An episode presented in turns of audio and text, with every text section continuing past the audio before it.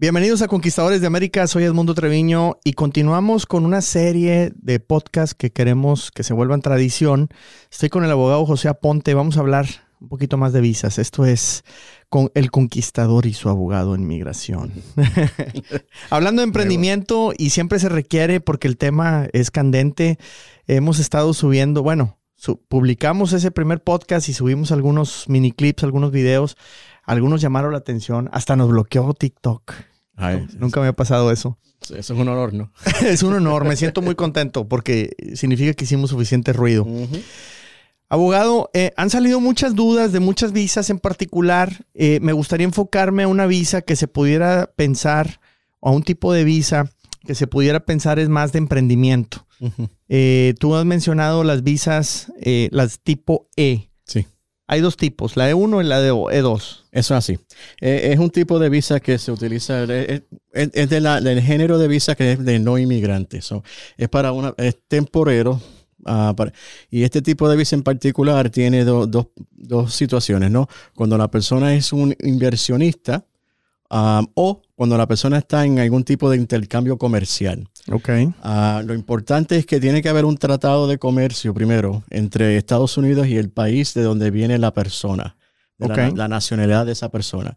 Ah, hay ciertos países donde tienen tratados para las visas E1 y la E2. Hay otros países que son E1 solamente, hay otros que son E2 solamente. No todos los países tienen acceso a todas las visas. Tienes que preguntarle a tu abogado cuáles son tus opciones. Eso es así. Hay una lista de, de, cuando los, ah, cada país en que tiene un tratado de comercio con Estados Unidos ah, comenzó ese tipo de tratado. Ah, y entonces eso va también, obviamente va a dictar qué tipo de, situación o qué tipo de inversión o qué tipo de opciones tiene esa persona contar con esas, esas visas. A ver, entonces hablamos de visa inversionista de dos. ¿Se necesita un millón de dólares para obtener la visa? No, no, no. Eh, hay, hay visas, hay de visa de inmigrante donde sí se tiene que tener por lo menos un millón de dólares y, um, para poder obtener una residencia, ¿no? Pero para este tipo de visa de E2, no. Ah, hay un cierto tipo de requisitos de una cierta inversión, lo que se considera algo sustancial. Pero lo que se considera sustancial va a depender de la industria de, en que se encuentra la persona. Así que van a haber ciertas industrias donde sustancial puede ser una cantidad muy alta ah, o para otros tipos de industrias donde no es tan alta. Ok. Si yo pongo una lavandería, un restaurante o una empresa que fabrica aviones, sustancial son cosas diferentes. Eso es así. Para la lavandería posiblemente puede ser 50 mil, 60 mil dólares, por ejemplo, pero 50 mil, 60 mil dólares para una compañía que produce aviones o hasta partes de aviones no va a ser sustancial. Quizás hasta un millón no sea sustancial para una compañía aeroespacial, ¿no? Así que va simplemente va a depender de, qué industria. Me encanta. Y luego, eh, tú has mencionado incluso cuando hemos hecho lives otra palabra que también, aparte de sustancial, hablas de, marginalidad, que no sea marginal. ¿Qué significa eso? Eso significa de que la persona, cuando si es una, una, inversión, de que no sea una inversión donde la persona simplemente se está creando un sueldo para ella propia, porque este tipo de, visa también se, el propósito de ellos para generar empleos. okay. Entonces, ah, la inversión tiene que ser para un tipo de empresa donde no solamente se va a crear ah, un sueldo para la persona que está solicitando la, visa. Entonces, ¿cuántos empleos necesito generar para que me den una visa de dos? No indica, por ejemplo, como una visa de, del millón dice que hay que generar 10 empleos por lo menos dentro de un periodo de tiempo de, dos años o más. Esto no indica necesariamente eh, ¿Cuántos? Pero sí se, sabe de que si la persona va a estar generando empleos, es un factor que se va a utilizar para, considerar de que si se, le otorga o no la visa. Si, la, si eh, la, inversión que está haciendo esta persona en una empresa que o ya está formada o, él, él, o ella quiere formar, es una inversión donde la persona, es uno de los requisitos también que hay, de que esa inversión esté en riesgo de, por ejemplo, si la, si la empresa fracasa, por ejemplo, porque este tipo de visa no puede ser para una organización sin fines de lucro. Tiene que ser para una empresa que está en el negocio de hacer dinero, de, hacer una ganancia y, entonces al hacer eso, pues crea empleo, crea oportunidades económicas en el área donde se encuentra y, poder demostrar eso ayuda a que la persona se le, se le otorgue la visa. Como dicen ustedes los gringos, que realmente le ponga skin in the game. That's right. Me encanta. A ver, entonces, sustancial, no marginal, generadora de empleos. Tiene que ser obviamente de un, un país contratado. Entonces la persona o el dueño de la empresa o la empresa tiene que tener la nacionalidad de ese país con, con- con quien se- existe un tratado. Las empresas pueden tener nacionalidad o Sí. tienen nacionalidad. Las empresas tienen nacionalidad. No es, no es necesariamente el sitio donde la empresa está incorporado. Ah, puede ser, por ejemplo, una situación donde el dueño de la empresa o la persona que tiene la mayoría de las acciones, la nacionalidad de esa persona, entonces dicta ah, la nacionalidad de la empresa. Ok. Y entonces, a una empresa, pues jurídicamente se le, se le llama una persona jurídica versus una persona natural, que somos lo- tú y yo. Ah, pero en sí, así que si esa persona, por ejemplo, es de México, pero vamos, que la empresa fue incorporada quizás en Delaware, porque hay muchas veces muchas compañías que están incorporadas en el, estado de Delaware. Les encanta Delaware. No saben ni dónde está, pero les gusta Delaware. Ah, y pues entonces es posible de que esa, esa compañía tenga, se le conozca como, tenga, como ser de nacionalidad mexicana.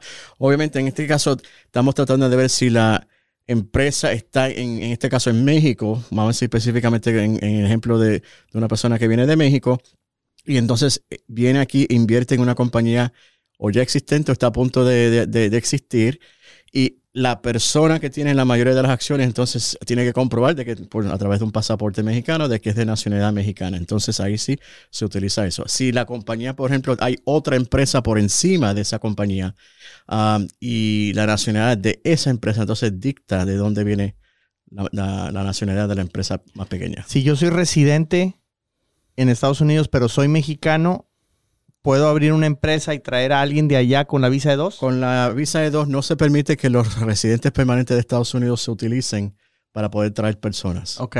Así que no, no, no, no te puedo decir si la persona no se le considera nacional de México legalmente, pero para propósitos de la, si la persona ya tiene residencia permanente en Estados Unidos, pues no es elegible para traer personal utilizando su nacionalidad. Interesante.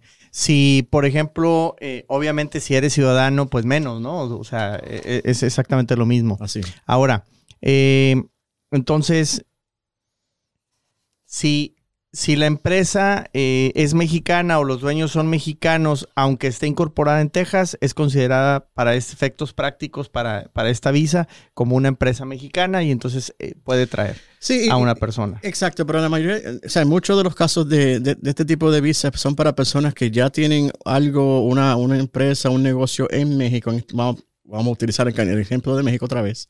Ah, y entonces tienen interés en crear algo aquí, en Estados Unidos. Pues entonces ah, compran o, incorporan una empresa aquí en Estados Unidos, pero para poder entonces utilizar la visa para venir aquí a tener control directo, que es importante, es para uno de los requisitos, tiene que tener control de la empresa, ya sea para las decisiones administrativas de día a día, ah, como también pues que ser dueño de las acciones.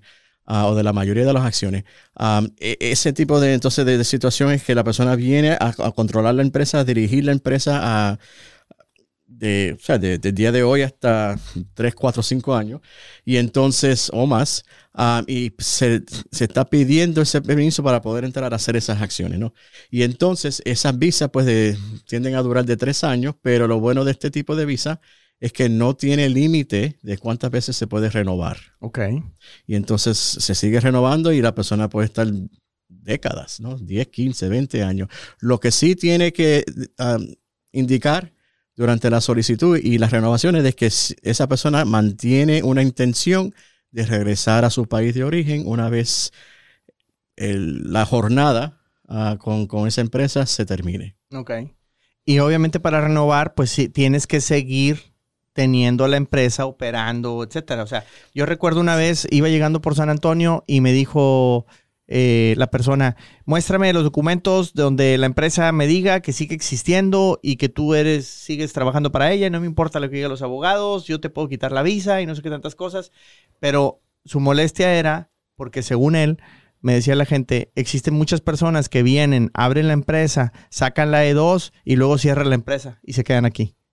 Entonces, obviamente ellos están incumpliendo algo, ¿no? Sí, bueno, me, imagino en ese caso lo más probable es que están en violación de sus estatus, porque sí, hay que mantener, ah, para renovar hay que mantener la, empresa, hay que mantener eso abierto, hay que demostrarlo, hay que, con, con la, la, información financiera de la, de la empresa, las declaraciones de impuestos, para poder renovar. Hay que demostrar todo ese expediente para dejarle saber al gobierno de que sí, esa jornada, esa intención de la persona venir aquí originalmente existe y continúa. Y, y se está haciendo el, el- el nivel económico, los tratados económicos, el negocio que eh, originalmente indicó, la razón por la cual quería venir como no inmigrante. ¿Cómo demuestras para efectos migratorios la operación de una empresa, la operación continua de una empresa?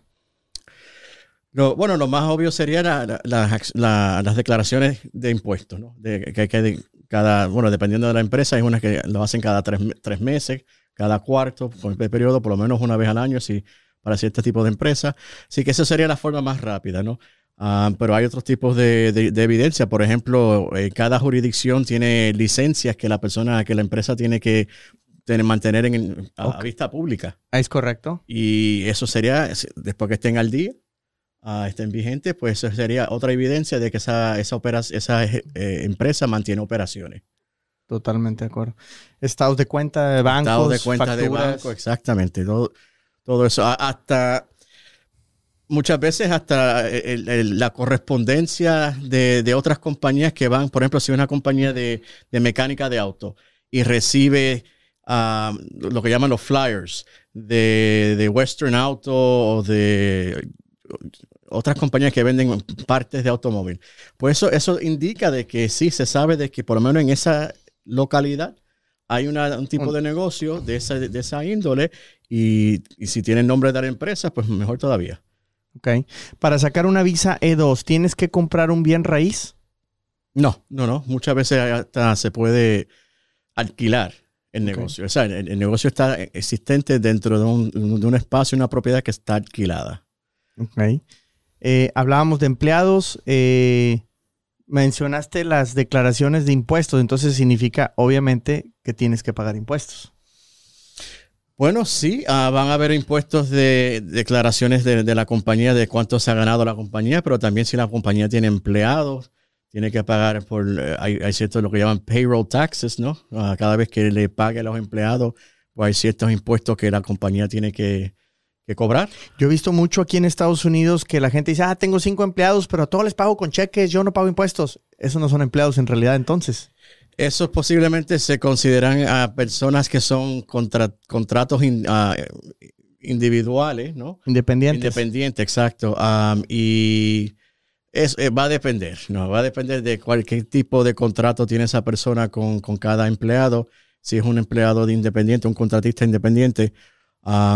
Y si, si no lo es, pues entonces qué tipo de obligación tiene esa persona de retener ciertos, ciertos impuestos. Pero no va a ser fácilmente eh, utilizable, por así decirlo, ese empleo para efectos de, de sacar una visa. O si se pudieran en algunos casos.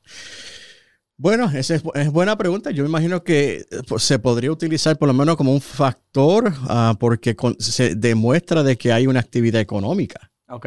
Ah, hay algo que está ocurriendo, hay, una, hay un servicio o, algo que se está interca- intercambiando, ¿no? Por un, y que entonces se necesita a alguien para poder contratarlo, ya sea como un empleado directo, y hay ciertas sit- situaciones donde tiene que ser ah, uno- unos contratos o unos empleos directos, y eso se, ve más, por ejemplo, en, el- en la visa esa EB5, donde se hay que mantener ah, o una inversión de un millón o dependiendo del área de 500 mil dólares y, es posible de que esas cantidades suban, hay que demostrar de que en ciertas situaciones hay que contratar las personas directamente, tienen que ser empleados de la compañía. Si está en una zona ah, donde se está tratando de estimular la economía, puede ser una situación donde la creación de empleo no es directo. Que por ejemplo, si yo invierto en una zona, pero por, por el hecho de que yo invertí en esa zona, se creó un hotel donde se está contratando 10 personas, vamos a decir, por ejemplo, pues yo puedo decir y demostrar de que ese hotel y esos 10 empleos que se genera- generaron fueron directamente por la inversión que yo hice. Así que no son mis empleados, pero se creó esos empleos por una inversión que yo estoy involucrado. Mm. Pero eso es para ese tipo de visa específicamente. O sea, digamos que, por ejemplo, yo soy inversionista, construyo el hotel, pero luego el hotel se lo rento a alguien para que lo opere. Él es el que contrata a los empleados. De cierta manera, esos empleados o em- se pueden generar o se pueden considerar como parte de la inversión que yo hice. Eso va a depender si, la inversión y el hotel se encuentran en una zona eh, donde se está buscando un resurgir económico, ¿no? Exacto. Ah, pero si es en otro tipo de, de, de- de local, pues entonces el, el empleo tiene que ser- generarse directamente con Ok. la persona. Ok, interesante. Son, son temas que, que son diferentes. Por último, para no hacer muy largo el podcast, eh, eh, el episodio de hoy, vamos a seguir platicando con el abogado Ponte. Eh, para la visa de dos, ¿solamente es exclusiva para dueños o puede haber también empleados a los que se les puede obtener una visa de dos? Sí, pueden ser también empleados que tienen cierta destreza, está buscando lo que necesita la empresa y la pueden, pueden hacer la petición para traer a esa persona. Eso va a depender de, la situación ¿no? que de, cada persona, pero de cada, de cada empresa. Por lo que por lo menos mi experiencia ha sido que la mayoría de los que yo he estado involucrado en esto son dueños, personas que están controlando la empresa y están buscando hacer, ah, tener un control directo de otra empresa aquí y quieren entonces pues, poder hacer eso acá localmente en vez de estar en, en país de origen. Excelente. Visas E2, aunque nos saltamos la E1, no, eh, no, no seguimos el orden, pero para el siguiente capítulo les vamos a platicar un poquito más de la E1 porque es una visa no muy común. De hecho, en el libro eh, que publiqué, eh, Inmigración y Emprendimiento en Texas, hablo de las visas E, porque yo en particular tengo la E2, pero eh, me encontré por ahí la E1, no es tan popular como la E2, pero se me hace interesante porque tiene requisitos diferentes, no necesariamente es solamente de inversión. De hecho, ahora se habla más de comercio, en inglés le trade. Entonces, abogado, eh, pues si me haces favor, me gustaría que en la próxima platicamos un poquito más de las E1s. Se me hacen interesantes. No están disponibles para todos los países, pero sí algunos latinoamericanos. Y entonces eh, eh, sería muy interesante también que de repente presentáramos un listadito de cuál país tiene cuál. Pero bueno, ahí lo vamos trabajando en los siguientes capítulos. Pues muchísimas gracias. Gracias a ti, siempre ha sido un placer y, y muchísimas gracias. Gracias. Pues esto es Conquistadores de América, su amigo Mundo Treviño. Nos vemos hasta la próxima.